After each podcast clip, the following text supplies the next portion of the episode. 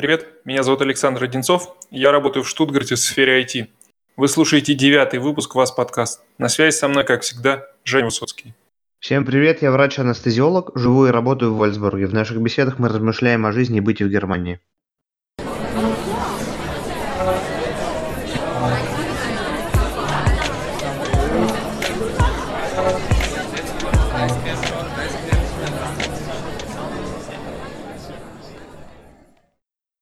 Ну что, наверное, главными новостями сейчас здесь э, являются многочисленные протесты в практически во всех крупных, да и мелких городах. Протесты касательно того, что люди хотят вернуться к нормальной жизни.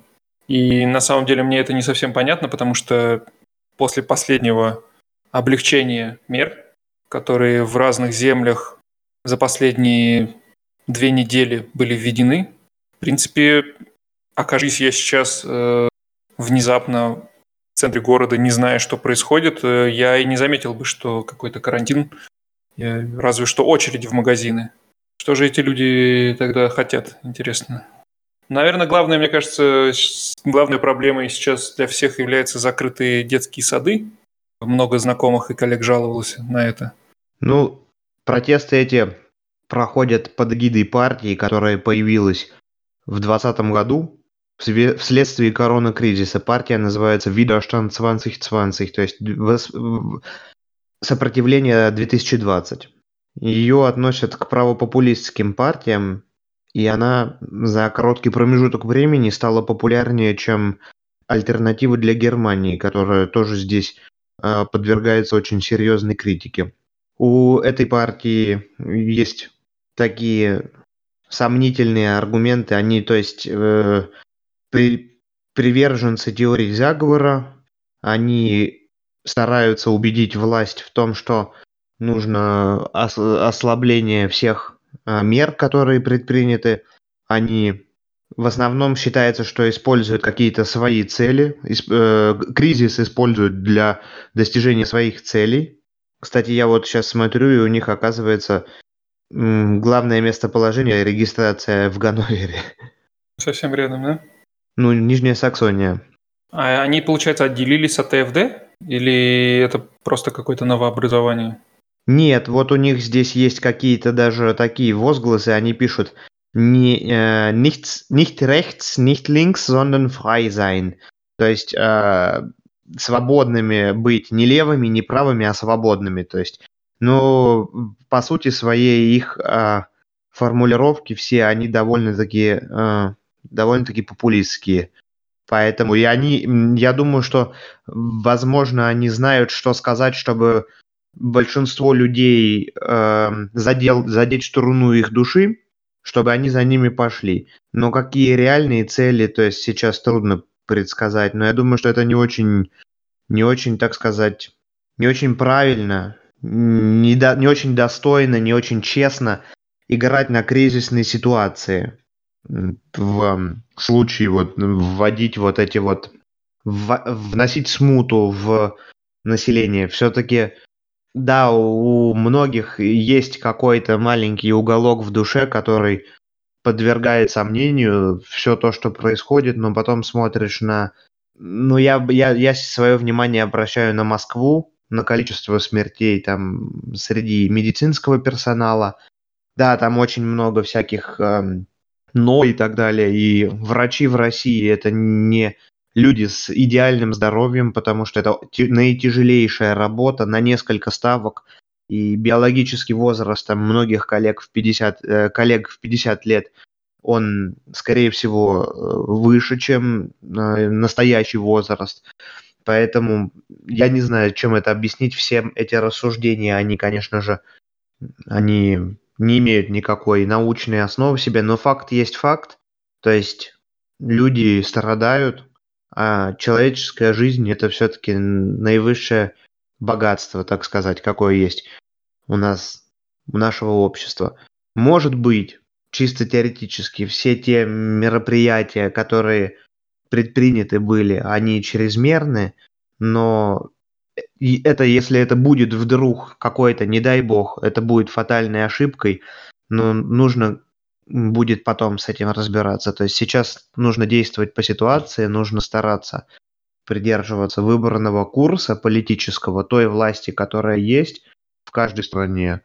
Что касается мер и ограничений, э, которые сейчас здесь э, повсеместно действуют, расскажу пример.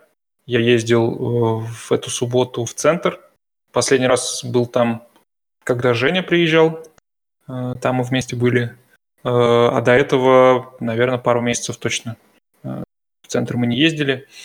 И первое, что я заметил, выйдя на одной станции в центре города, это огромные толпы народу везде. Была хорошая жаркая погода, и, и все газоны э, были усеяны людьми, которые сидят на траве, отдыхают, э, выпивают пиво, вино, в общем, наслаждаются жизнью, и все это напомнило вид этой же площади прошлым летом.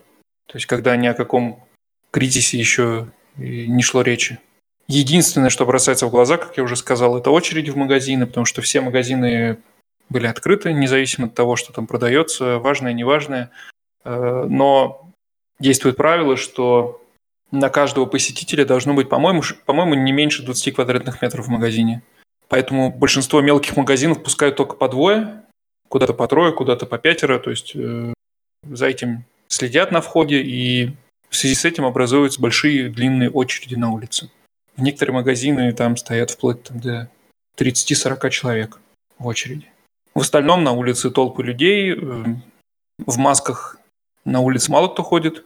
Так что за исключением детских садов и поездок за границу, на мой взгляд, уже все практически вернулось э, к тому же состоянию, как было и до введения этих мер ограничительных. Поэтому не совсем ясно, э, за что эти люди, собственно, протестуют. Ну, эти люди протестуют. Я, э, пока ты рассказываешь, я заглянул в Википедию, нашел основателя этого, этой партии, Бода Шифман. Он э, врач э, лор, ухо, горло, нос по специальности, который, э, который, в общем-то, недавно организовал все это движение, все протесты. Он э, сравнивает э, вирус с по своей степени опасности с гриппом и считает все мероприятия, а особенно в будущем э, навязывание прививок считает э, незаконным и недемократичным.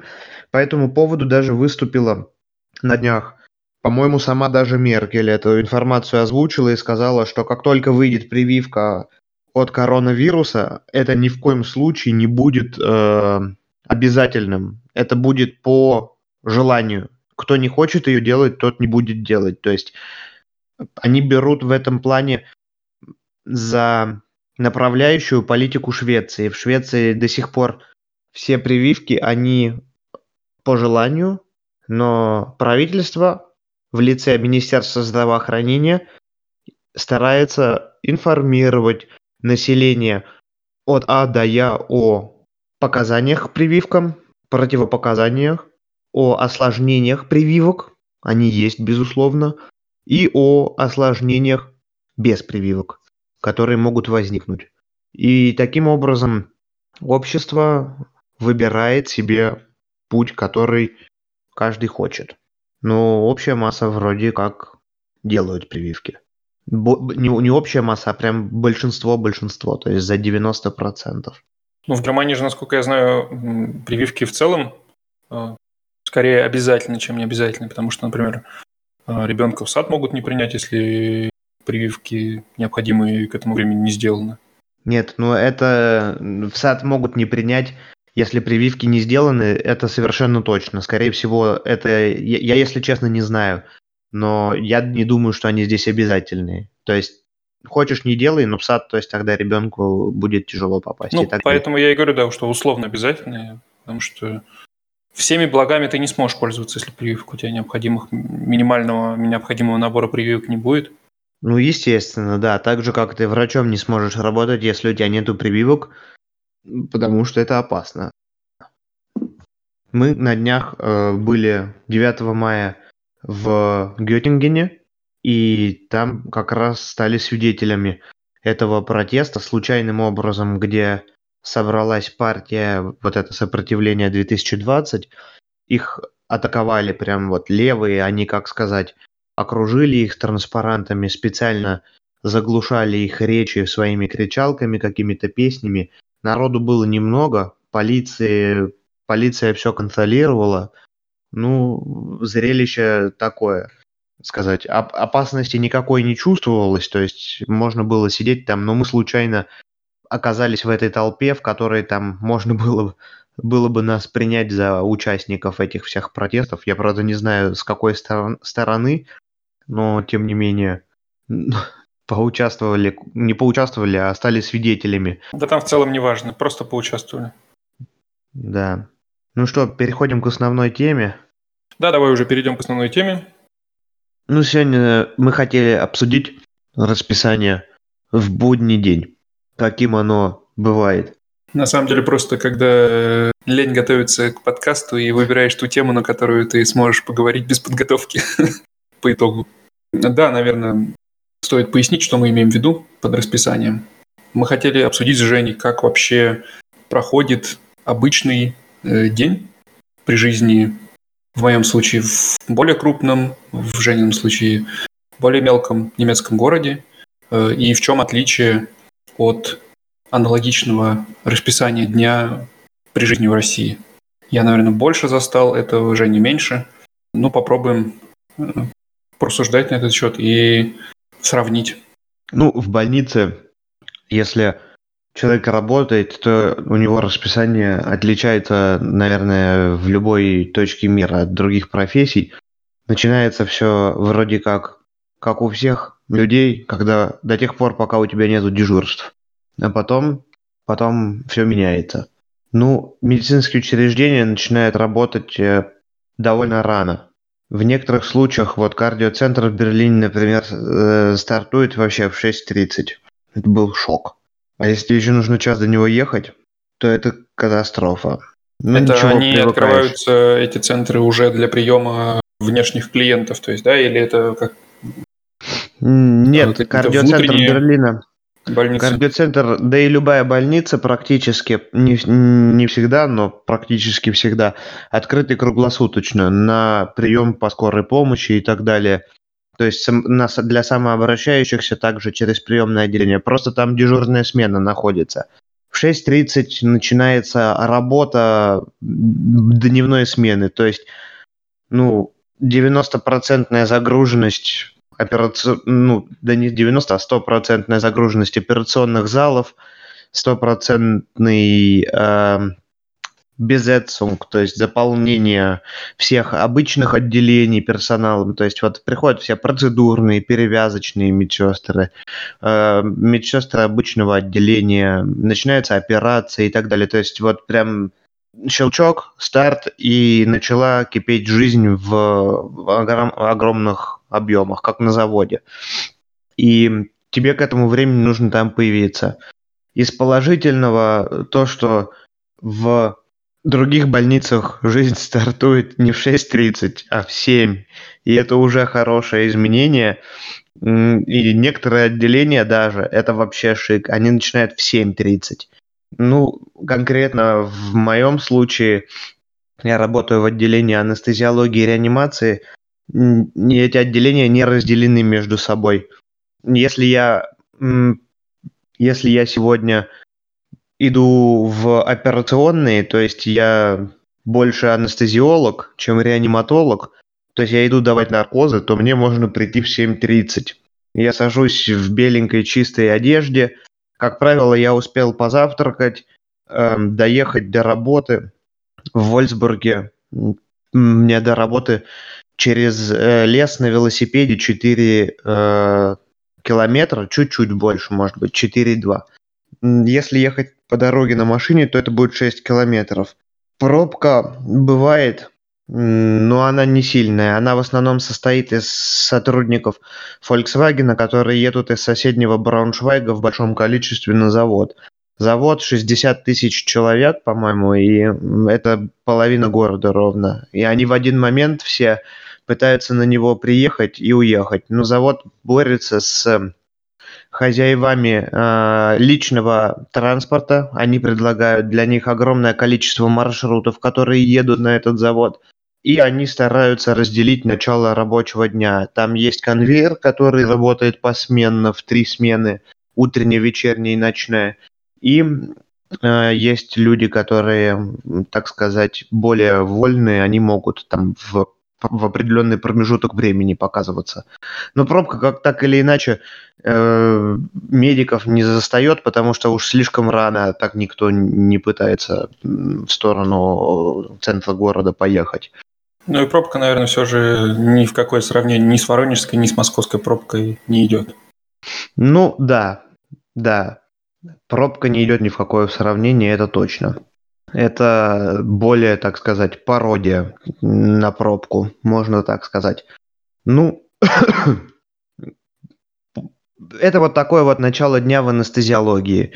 В реанимации, конечно, выглядишь, выглядит все не так, э, не так шикарно. Реанимация стартует в 7 утра. И там самое, что неприятное, это работа посменная. То есть есть три смены, они каждая примерно по 8 часов, утро, вечер и ночь, и ты работаешь э, посменно.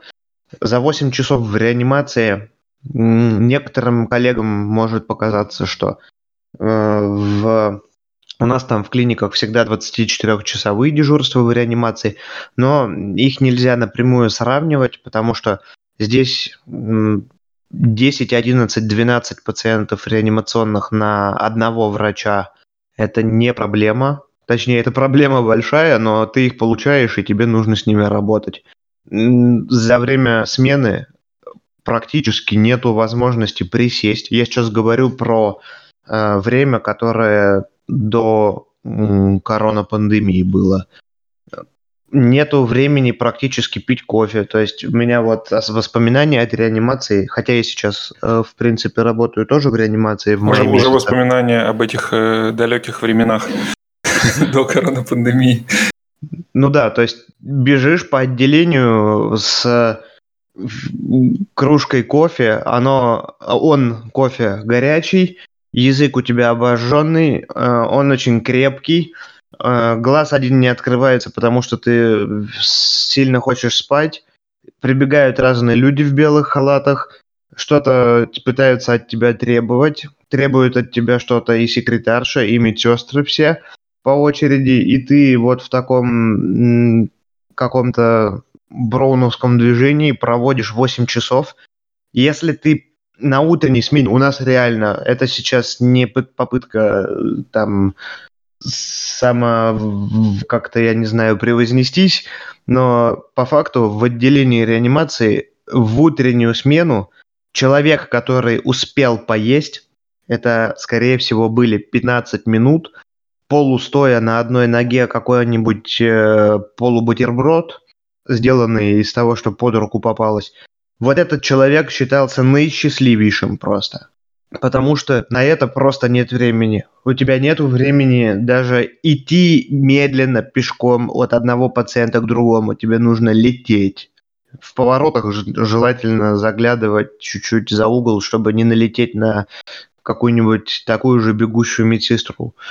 Вечерние дежурства, они попроще. Чуть-чуть, самую малость, не всегда но те, те, тенденция такова, что они э, там темп пониже, они не попроще, я правильно скажу, там темп пониже. Соответственно, я хоть и люблю большой темп, но он все равно иногда так убийственно действовал. Эм, ночные дежурства там, там там много бюрократии. Мы выписные эпикризы в основном пишем и так далее, если нету никакой медицинской а, острой работы. Вот. Ну вот, собственно говоря, в двух словах так, что можно сказать про медицинские какие-то эм, будни анестезиолога-реаниматолога. А как-то сравнить э, с тем, что в Воронеже происходит в ты можешь? Потому что, я, насколько понимаю, ты э, прям в больнице не успел поработать? Не-не, я работал в больнице, конечно, я могу сравнить. Я в больнице проводил очень много времени. Да, все относительно, конечно, но студентам мы ходили на, студентами мы ходили э, добровольно в течение, ну, то есть, как говорится, off-label, э, ходили на практику, ночевали там в приемном отделении. Потом я работал год в отделениях анестезиологии, реанимации, не анестезиологии, а в отделениях реанимации медбратом.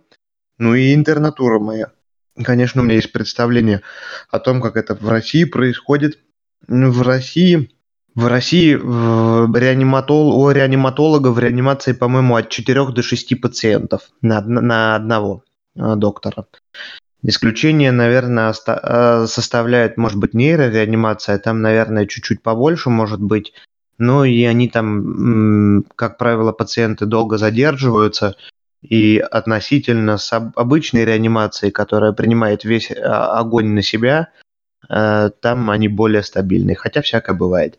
Ну, в, в тех наших условиях, в которых я был, там просто в реанимации у врача меньше пациентов на одного доктора, атмосфера, в принципе, немного более расслабленная. То есть в больнице в российской врач, он, он сам себе э, в организации своего быта начальник.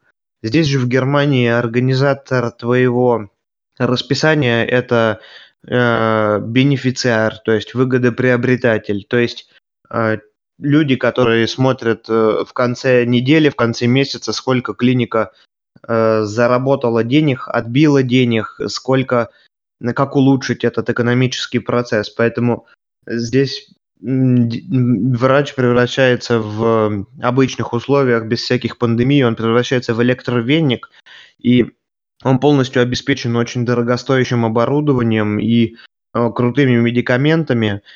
Э, это, в принципе, правильно, я поддерживаю идею, потому что любой самый дорогой аппарат, монитор э, и упрощение жизни врачам – и супердорогие медикаменты, они, в принципе, сами себя окупают, потому что сейчас вот, э, если я не ошибаюсь, с недавних пор введено, то есть, ну как недавних, 3-4, там, может быть, 5 лет а, каждому пациенту, который поступает в стационар или где-то проходит лечение в России, ему выдают э, такой квиточек, в котором написано, сколько денег государство потратило на его лечение.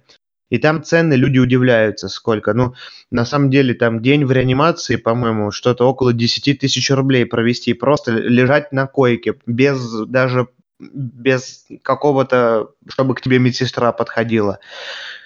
Просто вот, и это считается самым дорогим. То есть, исходя из того, что в действительности день нахождения в реанимации, он просто самый дорогой, то здесь экономисты хитрые, они говорят так.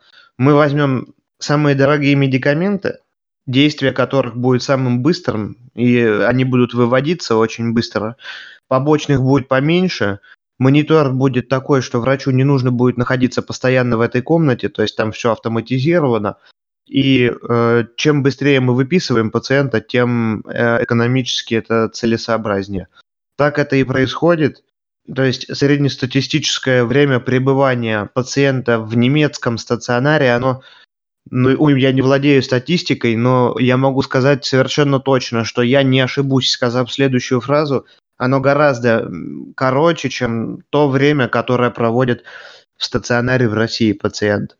То есть это стопудово. Здесь многие приходят просто на операцию под общим наркозом и в день этой операции уходят. Или приходят в день операции. То есть в России я такого не в России не буду говорить, потому что я в России не, не во всех городах видел и э, наблюдал, но в Воронеже я не видел ни, одной, ни одного случая, чтобы пациент пришел на холецистектомию, там какую-нибудь плановую в день операции к 7 утра.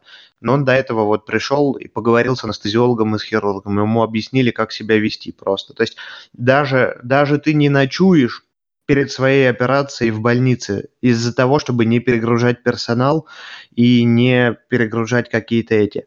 У вас, например, какая-то проблема возникла, там заболело колено, эм, окей, вы пришли, Э, к врачу, вам назначили встречу, вам сделали снимок и говорят, здесь показания к операции, придите в такой-то день к хирургу. Пришли к хирургу, отсидели какое-то количество часов в очереди, он вас принял, отправил к анестезиологу, некоторое время в очереди, обсуждение наркоза, обсуждение подготовки к наркозу.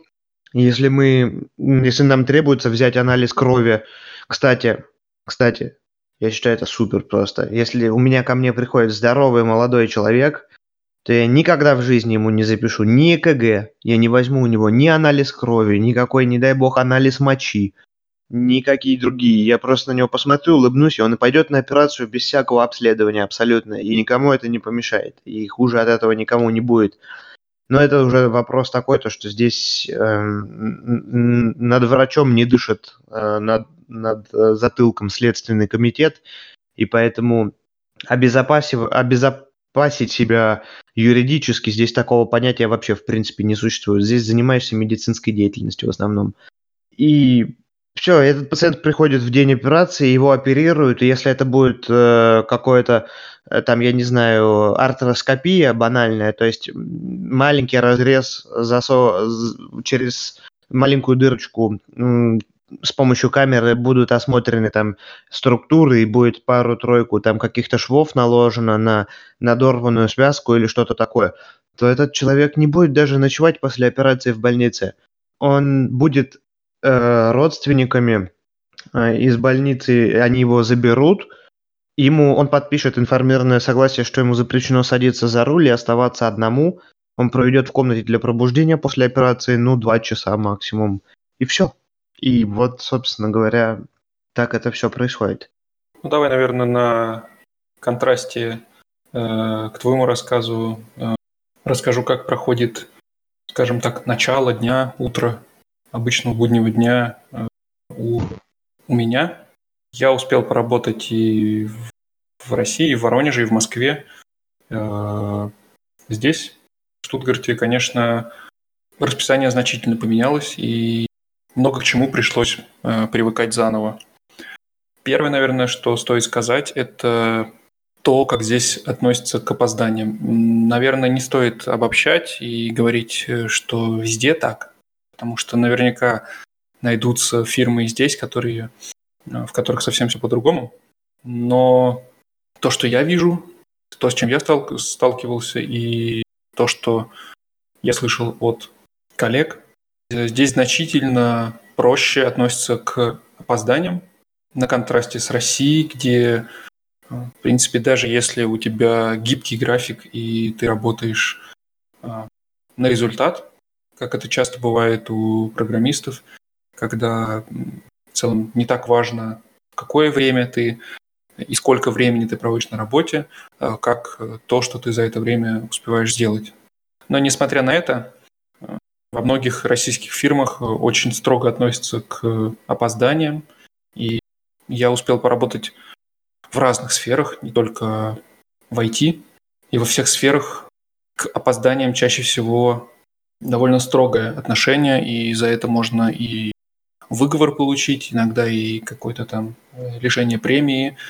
И вообще это, ну, на таком ментальном уровне не принято опаздывать. Когда ты просыпаешься и понимаешь, что ты там опоздаешь на работу на полчаса, час, неважно, а, то у тебя уже в этот момент э, такое чувство стыда появляется, и ты готовишься к тому, чтобы объяснить свое плохое поведение и все это тянется, наверное, на весь день, растягивается потом э, и такое ощущение того, что ты совершил ошибку. А здесь э, я тоже первое время бывали случаи, когда опаздывал по разным причинам. Во-первых, и сложно было перестроиться на... Э, потому что я много переезжал в начале и жил в нескольких разных местах. Соответственно, на дорогу уходило больше времени. Но ни разу не было такого, чтобы в случае опоздания я столкнулся на работе с каким-то неодобрением или осуждением. То есть, если ты опаздываешь сильно, да, будь добр, позвони, предупреди, сообщи об этом. Если ты опаздываешь на полчаса, то звонить даже и не стоит, ты только лишний раз побеспокоишь начальника.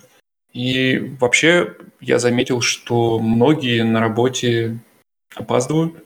И это, наверное, первое такое вот э, удивление, связанное с немецкой культурой, потому что принято считать, что э, немцы жутко пунктуальные, и опоздать в их лексиконе такого слова не существует вообще. Но на самом деле нет, спокойно они опаздывают и задерживаются, и никаких проблем при этом не, не испытывают.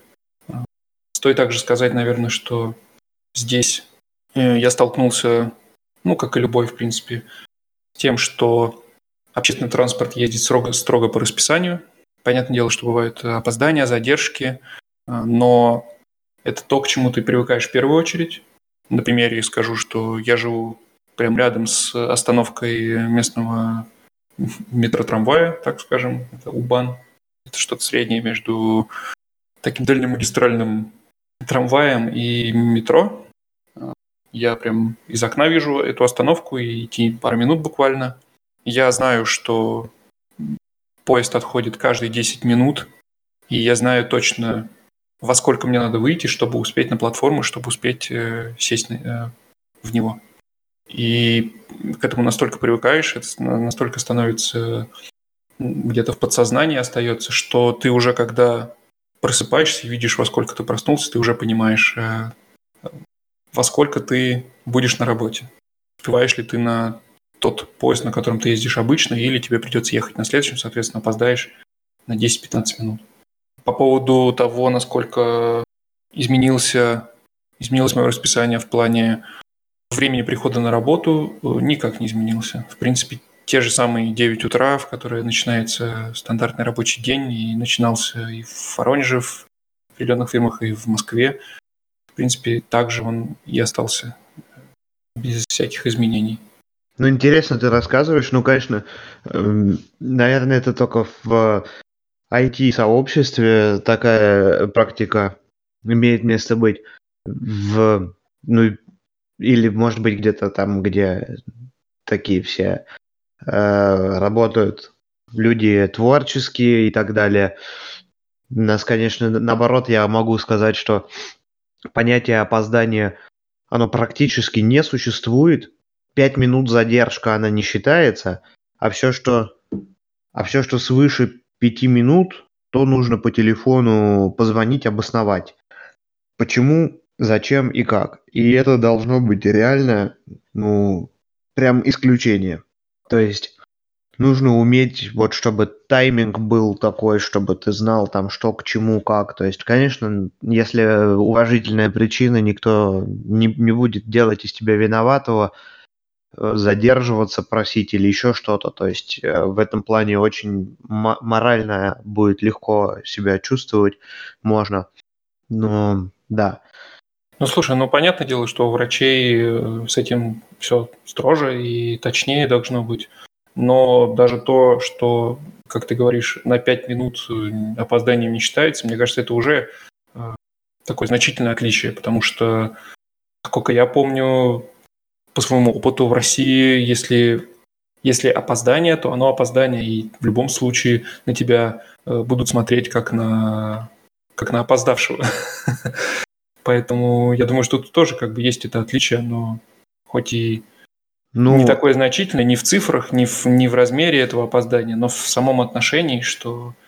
Ну вот у вас есть на работе такое правило, что ты два дня можешь болеть без справки от врача? Да, конечно, даже, по-моему, чуть больше. И, и здесь есть такое правило э, в больнице. Ну, у нас два дня. То есть потом требуется справка от врача уже, чтобы ты обосновал, почему ты так долго.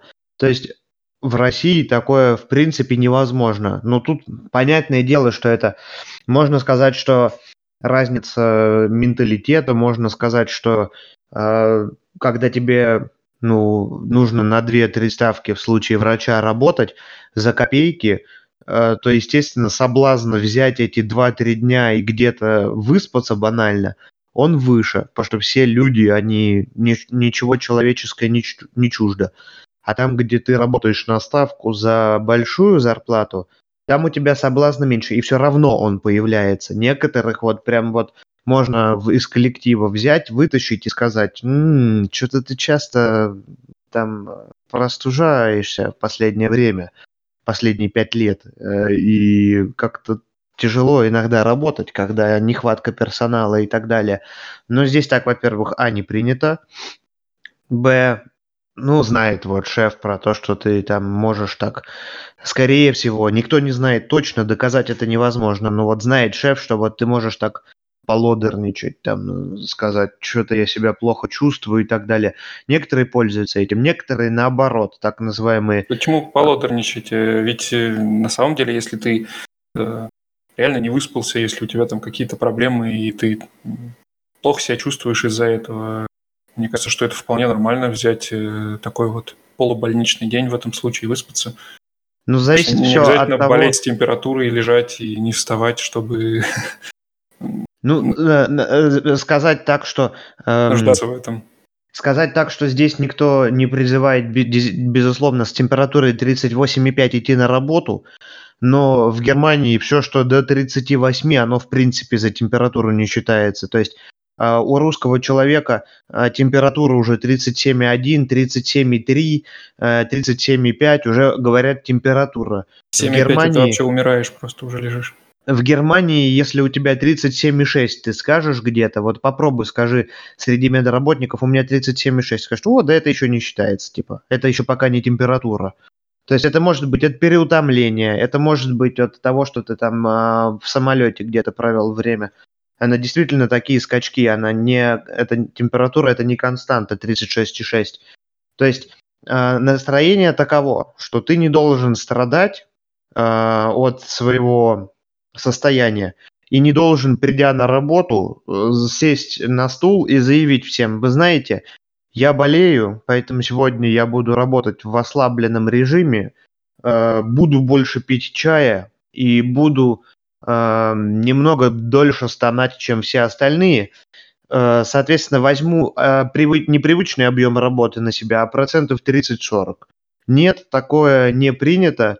Если ты пришел на работу, то ты работаешь полностью, как и все члены коллектива.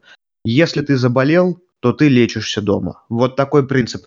Но если ты наблюдаешь этот принцип, то уже понятно становится, что легкое недомогание, э, недосып и какие-то прочие субъективные ощущения не являются причиной не идти на работу.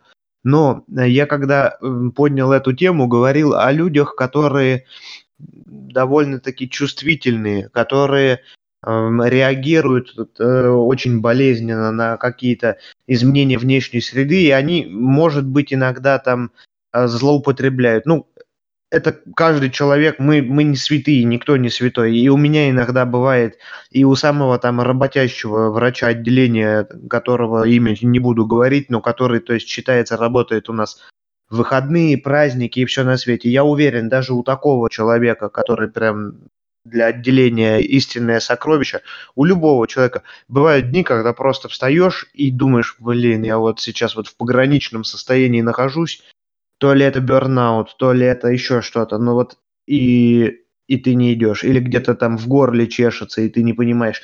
И ты вот, твоя чаша вот эта весов, она склоняется в пользу остаться дома. И здесь уже все от тебя зависит. Идешь ты на работу и в легком недомогании, то есть находишься там, ну, помогаешь и не оставляешь своих соратников, там, как говорится, в беде, по сути своей, потому что каждый будний день в обычном состоянии в клинике это, по сути, такая полубеда, потому что некому работать и большой поток пациентов или ты остаешься вот дома там и так далее. Но опять же, здесь очень стертая вот эта грань, где она находится, когда ты реально заболел и не можешь вообще, то есть никакой пользы принести, и когда ты вот именно вот в этом дурацком состоянии. Да. Ну и еще что, кстати говоря, я считаю, обязательно стоит сказать, за что я... Мне, мне потребовалось некоторое время, чтобы к этому привыкнуть. Я считаю, это очень-очень-очень бомбически полезной, крутой штукой. Однажды мы с моим соратником, коллегой, который э, из Украины, мы сидели и обедали с нашим старшим специалистом в отделении реанимации. Был выходной день, и работы было мало.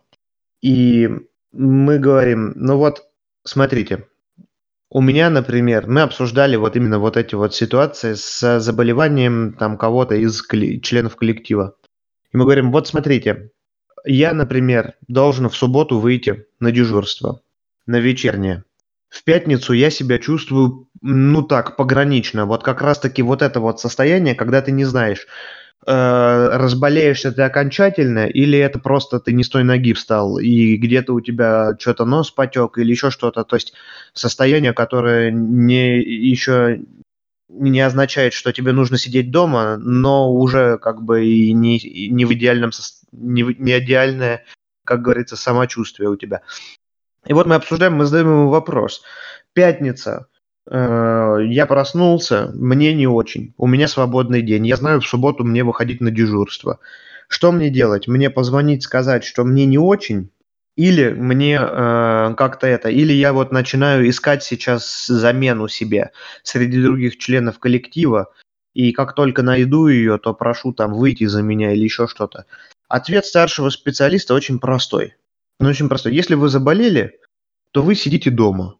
Вы звоните утром в субботу. Да, это никому не нравится. Да, приходится работать старшему специалисту, искать замену. Или в, в худшем случае самому выходить. Но если вы заболели, вы не бог. Вы не можете регулировать это. И вам не нужно искать себе замену. Замену для вас ищет старший специалист. Это его задача непосредственная найти э, человека, который будет дежурить по больнице. А вы сидите дома и болеете, и совесть вас мучить не должна, если вы не врете, естественно. А если врете, то мало кто это может так сказать, сразу подтвердить, но со временем, как говорится, есть такая пословица, все э, тайное рано или поздно становится явным. То есть в какой-то момент найдут способ каким-то, как им это все дело вскрыть. Вот.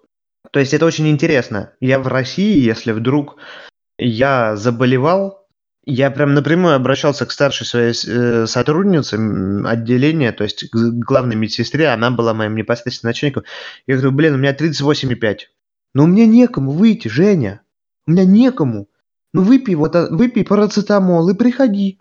Выпей и приходи. То есть, и я пил парацетамол и приходил. И реально, то есть в какой-то момент меня старались другие коллеги, медсестры, они такие у нас были хорошие все, они старались меня беречь как-то. Я старался там в маске к пациентам заходить, не дай бог их там заразить всех. Ну вот такое вот у нас, у нас разные какие-то восприятия у людей. Ну да, наверное, давай э, двинем дальше по, по дню.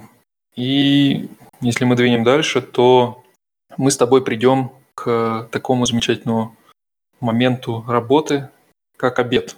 У вас, я насколько я понял, все с этим сложно, и в попыхах, на бегу, и как такового времени на обед нету. Или все же э, получше с этим? О, ну тут могу прям рассказать. Ой. В общем, э, зависит от того, где ты находишься. Значит, э, в отделении реанимации в утреннюю смену обед это скорее всего привилегия избранных или э, воля случая. В отделении анестезиологии наоборот. Ты как анестезиолог сто процентов получишь, э, так сказать, ну так в нашей больнице, в других нет, но к тебе придет старший специалист, и отпустит тебя, но ровно на 30 минут.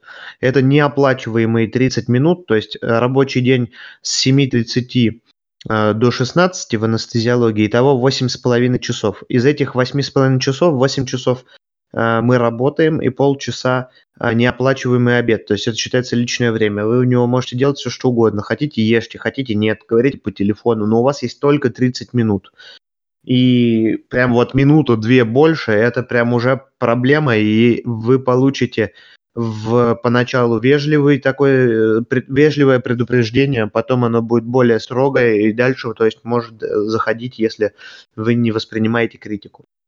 А, на что самое любопытное, на анестезиологов очень злятся коллеги-хирурги, и, наверное, даже и э, общие терапевты, потому что люди, чья работа связана либо с операционным столом, либо с обычным отделением, у них, как правило, не нормировано вот это вот все. Они перерабатывают много.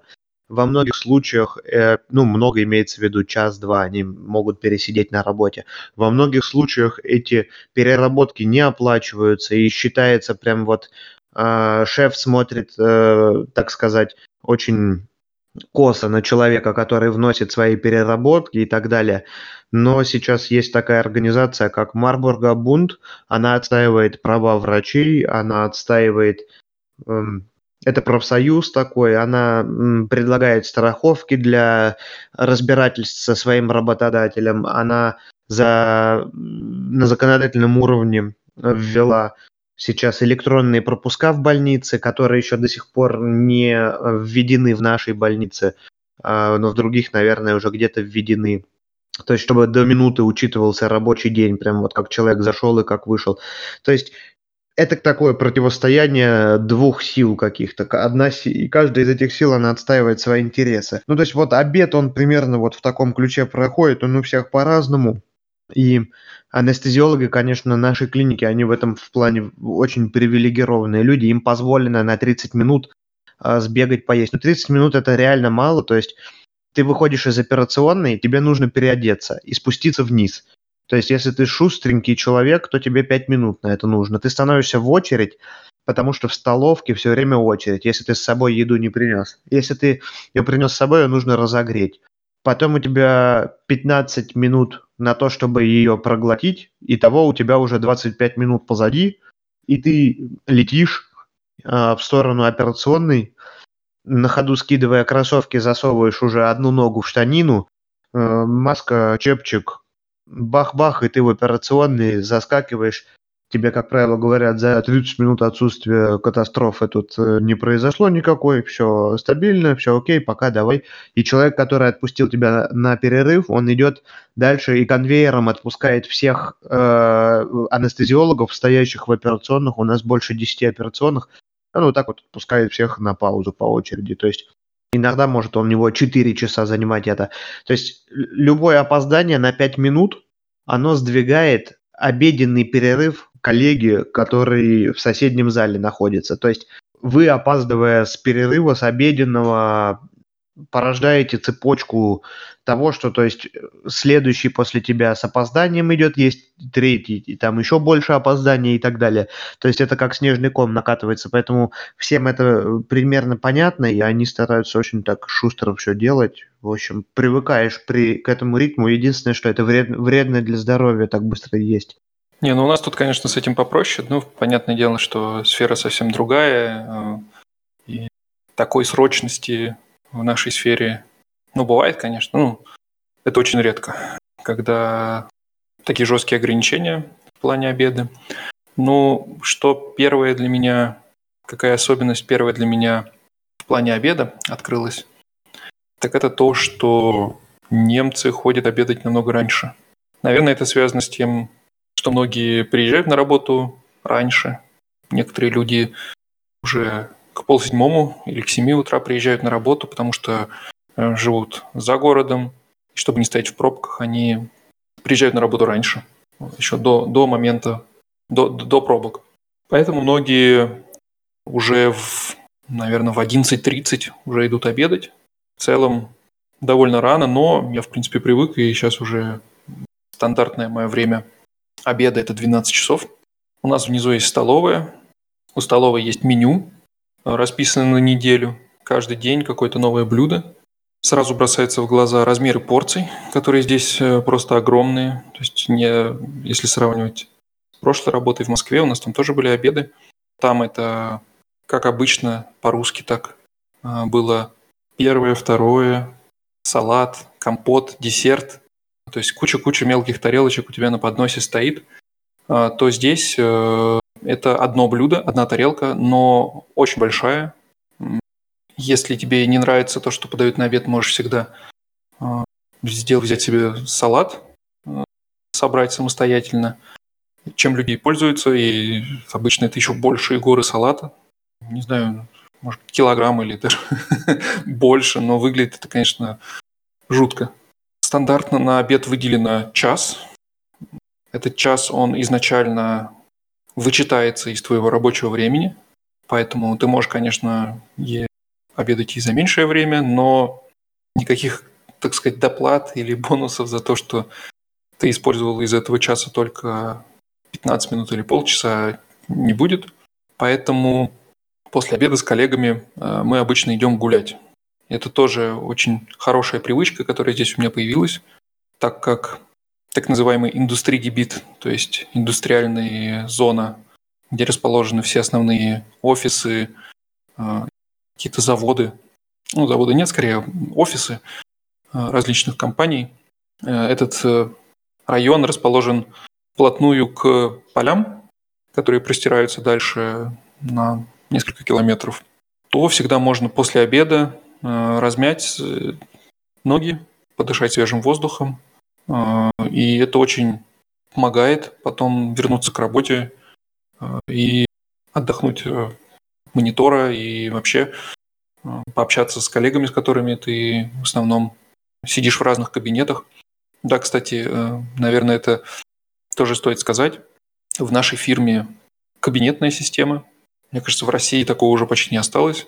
Почти везде уже open space, то есть э, большие залы, в которых сидят все вместе. В нашей фирме э, все еще это кабинеты на двух-трех человек обычно. Поэтому практически весь рабочий день ты сидишь запертый с соседом в кабинете э, в довольно ограниченном пространстве, поэтому очень плодотворно влияет эта прогулка послеобеденная. А, никаких ограничений в плане точного времени, которое выделено тебе на обед, который ты можешь отсутствовать на рабочем месте, в целом нет. Иногда я, это плохая погода, возвращаюсь за рабочее место уже там через полчаса. Когда хорошая погода, мы, бывает, э, можем час только гулять, и, в принципе, если никаких встреч, то есть если от тебя никто не зависит от твоего прихода а, назад на рабочее место, то с этим все довольно мягко, и никаких проблем нет, если ты задержишься. Опять же, не знаю, как это в других местах, но, насколько я знаю, в среднем по больнице везде примерно так. Есть, конечно, фирмы, где сильно строже с этим, и там на это, конечно, закрывать глаза не будут, но конкретно в моем случае а, Здесь все довольно мягко и да, по-человечески, что ли. Еще из интересных особенностей стоит сказать, что многие местные используют обед и вот этот вот час в абсолютно разных направлениях. Довольно часто некоторые люди ходят в обед, например, э, закупиться в ближайший супермаркет используют это время. Я знаю нескольких коллег, которые в это время ходят э, в ближайший фитнес-клуб и занимаются там. А, какая-то короткая тренировка, получасовая, вполне можно успеть. Мой сосед, например, обедать вообще не ходит практически никогда. Он э, этот час спит. Просто стелит себе на полу пенку и ложится спать. Спит час. Ему это от этого комфортно, ему нравится. И, в принципе, никаких проблем с этим нет. То есть этот час можешь использовать как тебе удобно. Никто тебя ограничивать в этом не будет. Ну и тут мы плавно уже переходим, наверное, к завершению рабочего дня. Начну с того, что по стандарту 8-часовой рабочий день, значит, начинается работа в 9, заканчивается в 6. Естественно, если ты пришел раньше и хочешь уйти раньше, то тоже никаких проблем нет. В принципе, если ты вовремя пришел, то можно без проблем договориться уйти пораньше. И довольно часто э, приходится уйти пораньше. Связано это с тем, что часто после работы нужно сделать какие-то дела, зайти либо в банк, либо в магазин, либо к врачу, либо еще куда-то. Так вот, э, все эти места, они обычно работают по такому же графику, как, как, собственно, и ты работаешь, поэтому тебе приходится в любом случае уходить раньше, чтобы успеть э, на какую-то встречу или сделать какие-то дела. С магазином, наверное, попроще. Но здесь стоит сделать э, оговорку, что Город городу очень сильно отличается, график работы магазина. Первое время я жил в очень маленьком городе, еще меньше, чем Вольсбург. Там многие магазины работали до 7, да даже не многие, а все. Все магазины не продуктовые работали до 7.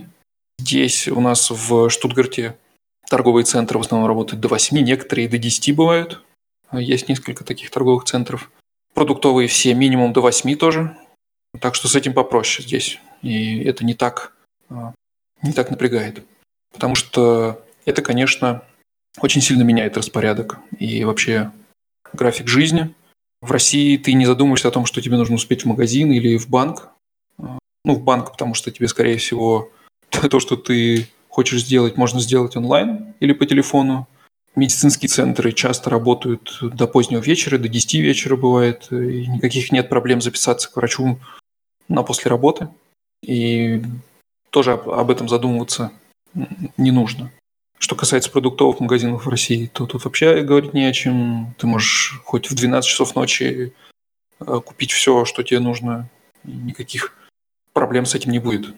Здесь же приходится планировать э, даже поход в магазин, потому что есть куча ограничений, начиная с того, что э, работают они до определенного времени, это стоит учитывать.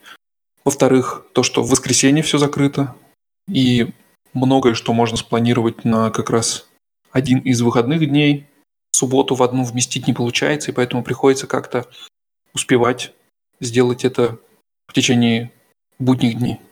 Поэтому чаще всего я лично строю какое-то расписание на неделю, чтобы понимать, в какой день мне нужно уйти с работы пораньше. Соответственно, прийти тоже желательно в этот день пораньше.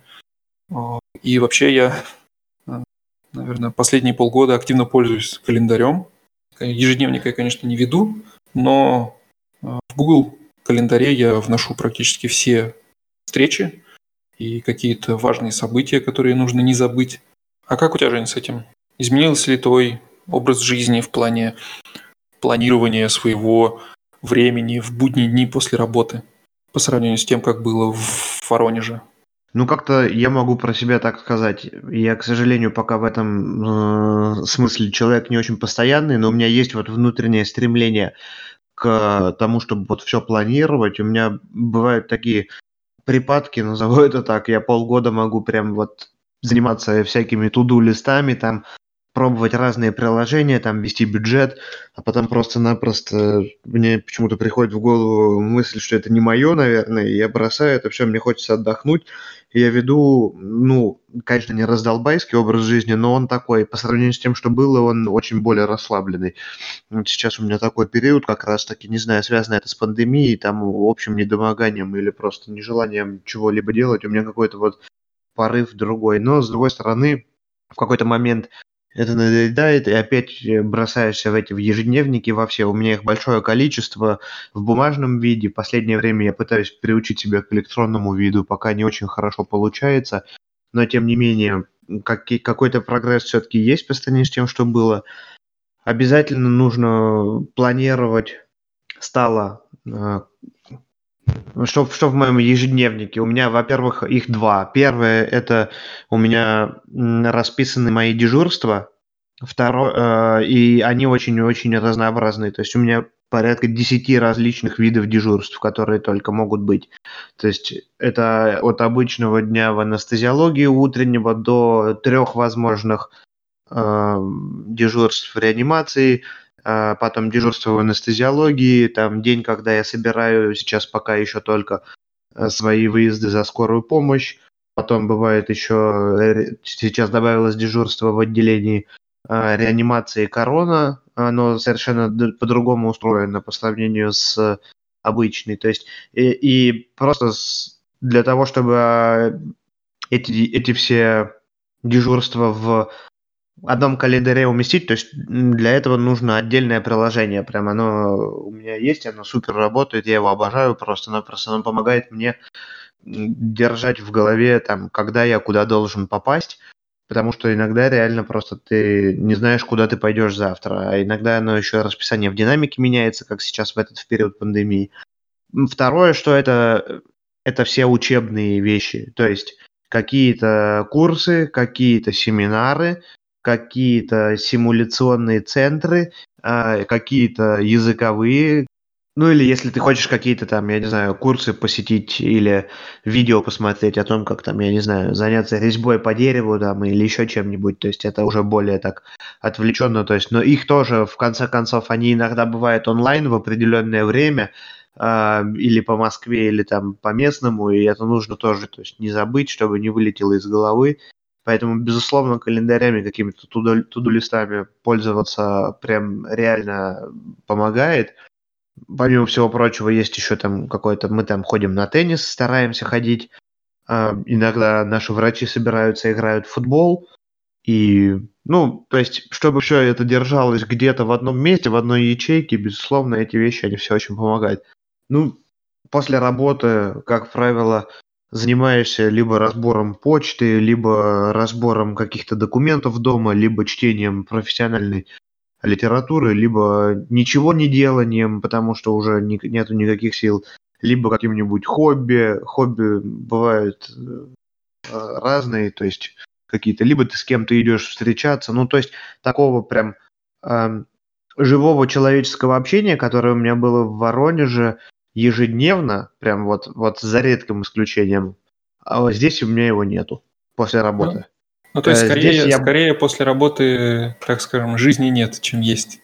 Нет, она есть, она есть, она просто, она просто концентрируется в других местах. Жизнь есть, и, э, и она прям мне очень нравится, она более продуктивна, чем, ну, как, ну, я скажу так, я после работы, уставший там в Воронеже, там где-нибудь с друзьями мы собирались, пили кофе, и часто это переходило прям вот, э, ну, то есть не, не было той границы, когда надо остановиться пить кофе, э, то есть уже пять раз за эту неделю, то есть мы ездили там э, из Макдональдса там в Starbucks и что-нибудь делали, вот, то есть ну, нужно уже как бы остановиться, нужно там что-нибудь почитать, чем-нибудь это, а вот это студенчество, оно нас еще не отпускало как-то, хоть уже и работаешь вроде, и как-то все равно, то есть это очень-очень приятное времяпрепровождение, но оно было вот какое-то бесконтрольное, есть такое ощущение.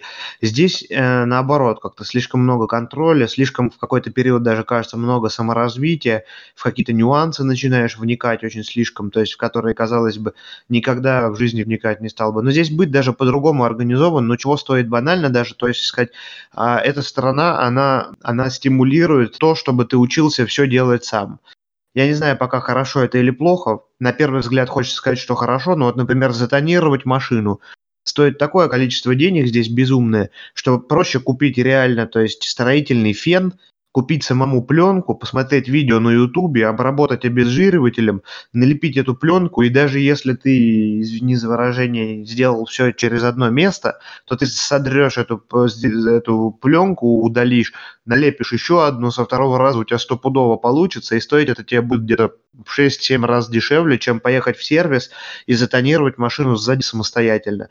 Э, и это касается всего эм, починить кран, заменить трубу, э, собрать кухню, э, те вещи, которые э, в России, то есть нашел там, я не знаю, компьютерщика, который тебе переустановил Windows, или мастерового мужика, то есть есть такие вот собирательные понятия, которые работают, ты находишь какого-нибудь знакомого своей тетки или еще чего-нибудь, и он тебе бах, и какой-то вот оказывает услугу, э, берет за эту услугу э, деньги, как правило, это не такие там катастрофические деньги, среднестатистический человек может себе такое позволить. Банально, моя бабушка там год назад с условием того, что она пенсионерка и работает, то есть на свойственной для пенсионерок э, низкооплачиваемой но работе, чтобы было как-то, то есть чем разнообразить свой будний день, она позволила себе поменять во всей квартире окна и сделать ремонт на балконе. То есть то, что здесь стоило бы, ну, таких денег, если, то есть, ты вызываешь просто там каких-то двух людей в одинакового цвета фирменных комбинезонах, что ей бы это не, не получилось просто так сделать. Поэтому в России проще нанять, чтобы тебе сделали, а ты пойдешь либо там работой своей заниматься, либо еще чем-то. А стоимость здешних услуг, она такова, что тебе приходится осваивать какие-то новые горизонты. Для меня лично это плюс пока. Я вот, вот мне это очень нравится на самом-то деле. Я ну, это вижу... интересно, я даже не задумывался э, с этой стороны. Но действительно это так. И многие вещи на самом деле приходится делать самому. Еще, наверное, стоит сказать, что и расписание жизни, да, то есть то, что в воскресенье магазины закрыты, то, что в тихий час шуметь нельзя, все это накладывает отпечаток, и тебе приходится планировать свое время. Все же отличие чувствуется в том плане, что мы с женой, например, а, практически каждый будний день стараемся вечером погулять или сделать какие-то дела. То есть, ну, для нас нет такого, что а, жизнь проходит только в выходные, а в будние дни все завязано на работе. В принципе, так у нас было и в Москве, и в Воронеже, а, и сейчас здесь. Но у многих э, людей, и не только немцев, но и многих переехавших сюда с разных стран, такое понятие, как сделать что-то в будни после работы, оно скорее отсутствует. И это довольно редко бывает, что человек, например, в кино после работы планирует сходить, или посетить какой-то музей, или съездить в торговый центр и купить, например, одежду. А для многих это все а, дела на выходные. В будни после работы они едут домой, а, ужинают и ложатся спать, чтобы потом на следующий день к 6.30 снова приехать на работу. Поэтому, да, конечно, отличия чувствуются, и э, во многом они обусловлены как раз э, то, как, как живет общество вокруг и какие правила здесь есть. Ты, кстати, стал раньше ложиться, когда переехал в Германию? Да, у меня был период, не могу сказать, что у меня связано как-то вот прям, чтобы вот кардинальное изменение было с переездом. У меня был период, я сюда переехал, я решил, что утренние часы самые продуктивные, или у кого-то подслушал, и начал ложиться в 8, а вставать в 4, и, и читать медицинские книги по утрам.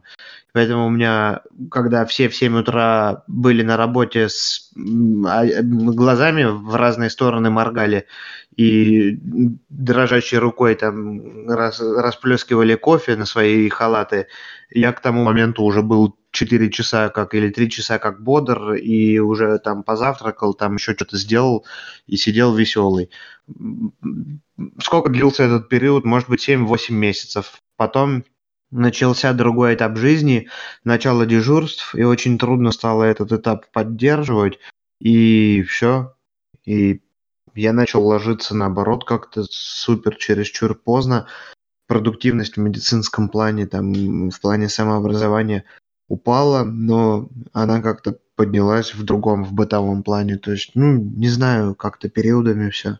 Ну, кстати, тоже, да, интересный момент э, в тему хочу сказать, что э, тоже это, наверное, скорее отличие менталитета и выпадает из темы нашего сегодняшнего выпуска, но она связана, да, вот как раз с этим графиком и распорядком дня.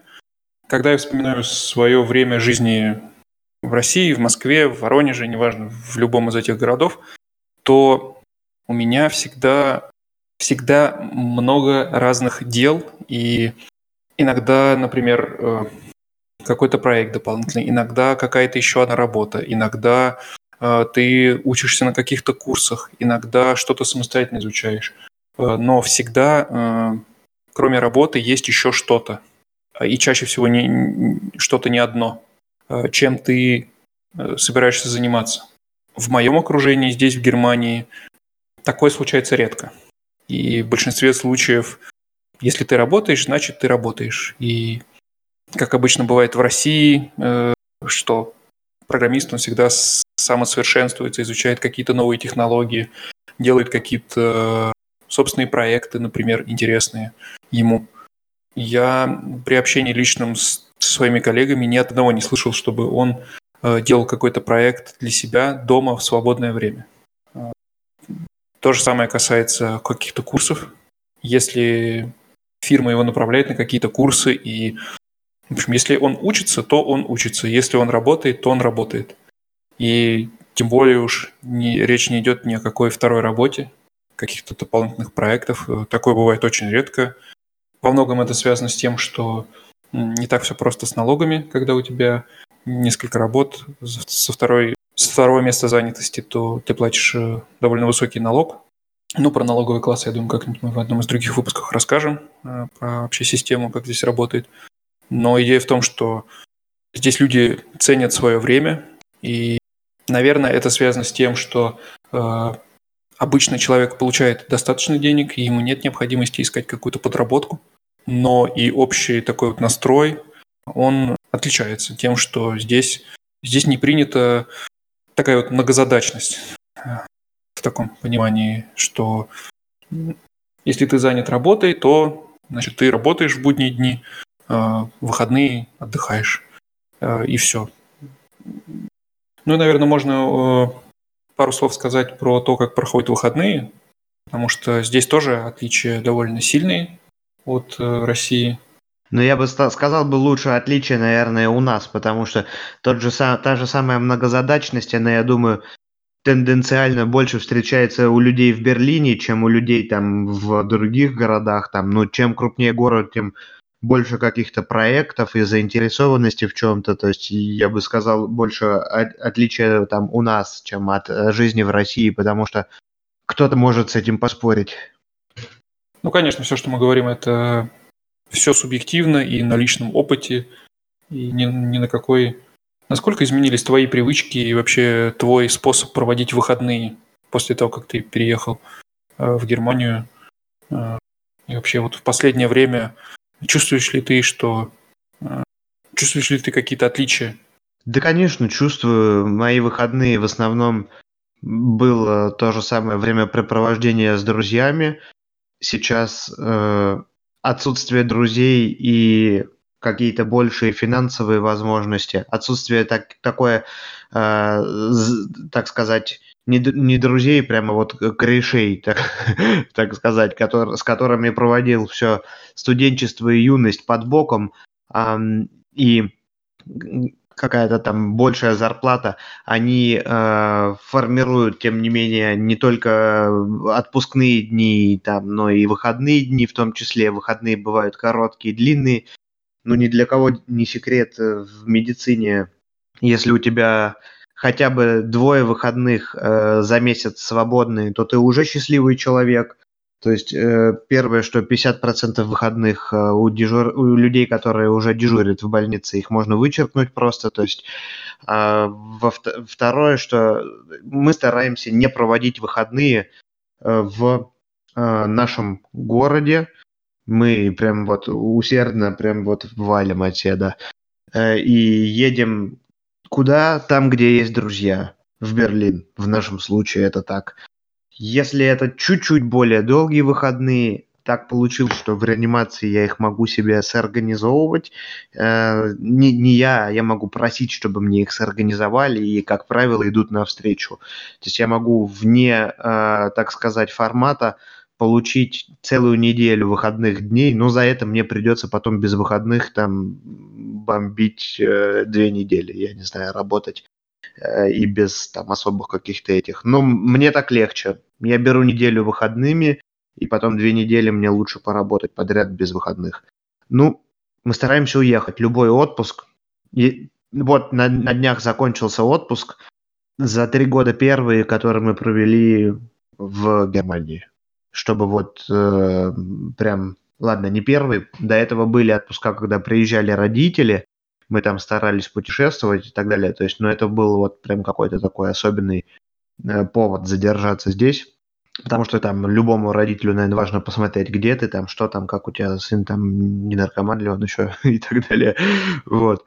Ну, а так мы стараемся всегда уезжать. Угу. Ну, во-первых, э, добавлю, наверное, что э, в первую очередь суббота обычно выпадает практически полностью, потому что суббота – это единственный день, когда ты можешь сделать какие-то дела, будь то покупка продуктов или, или поход к врачу, да даже э, ремонт, по сути, как мы уже в одном из выпусков обсуждали, э, ты можешь делать только в субботу, потому что воскресенье – день тишины, день, когда все закрыто.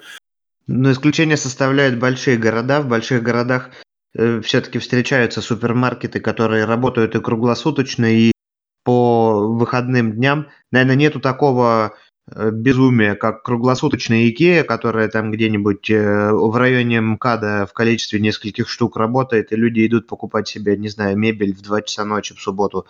Такого нету, но продукты там в целом, в общем-то, я думаю, в больших городах можно приобрести. Ну, конечно. Ну, у нас, например, э, я недавно обнаружил, что практически в пределах города, то есть, ну, чуть-чуть, вот одна станция или две станции от городской черты.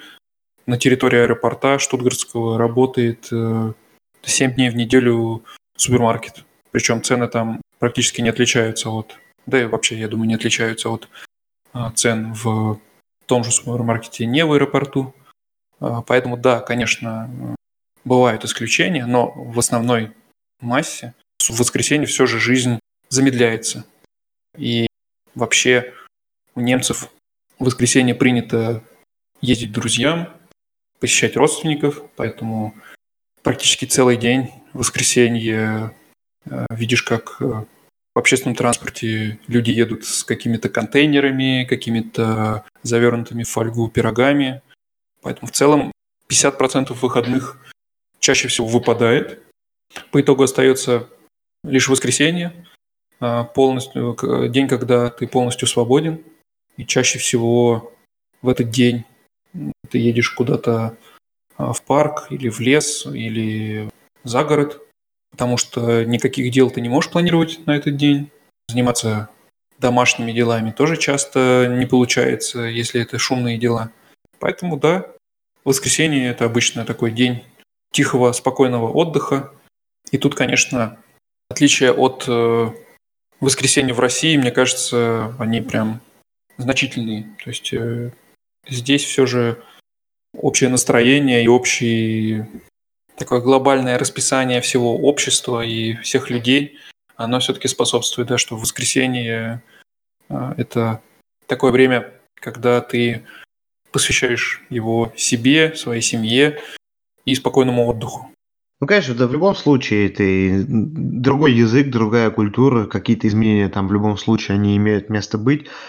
Эм, ну, в целом, русский человек, он более такой, более какой-то общительный, социальный, более нацелен на контакт с людьми, более нацелен на какое-то, пусть даже без какой-то особой, то есть а, практической цели, которой вот можно пощупать. Вот контакт с людьми, он нам важен. И вот вокруг этого всего вертится вот э, какая-то какая-то вот энергия, я думаю. Думаю, что из-за этого люди иногда, иногда нет хорошей жизни, безусловно, но в том числе в некоторых случаях вот из-за этого они там и на работу выходят по воскресеньям, и как-то, то есть, и вот какой-то контакт с людьми все равно, то есть, э, русскоговорящему или, то есть, вот постсоветско в постсоветском пространстве э, находящемуся человеку, вот ему как-то, наверное, более важен. Вот, наверное, такое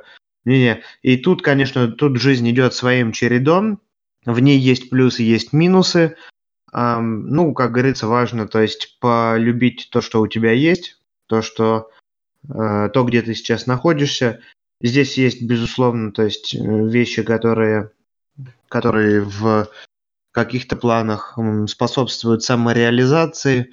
И есть э, вещи, которые хотелось бы немного поменять, но в конце концов, в конце концов, оно есть так, как оно есть.